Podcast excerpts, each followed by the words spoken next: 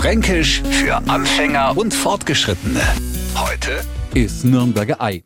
Jeder Zugreiste, dem mit Zörtler das Wasser im Mund zusammenläuft, weil er mahnt, wir sprechen wieder über eine leckere Spezialität, wird erst einmal belächelt, weil er jeder Franke was, dass er Zörtler um eine Taschenuhr geht. Angeblich hat der der Nürnberger Peter Hähnlein erfunden, was allerdings nicht ganz stimmt, aber er hat immerhin eh schon kleine Uhren so klar gemacht, dass man es in die Taschen stecken hat können.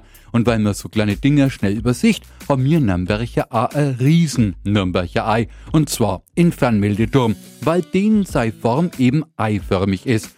Und Etzeler gibt's für uns nur einen Grund mächtig anzugeben, weil in Dresden gibt's auch ein Nürnberger Straß.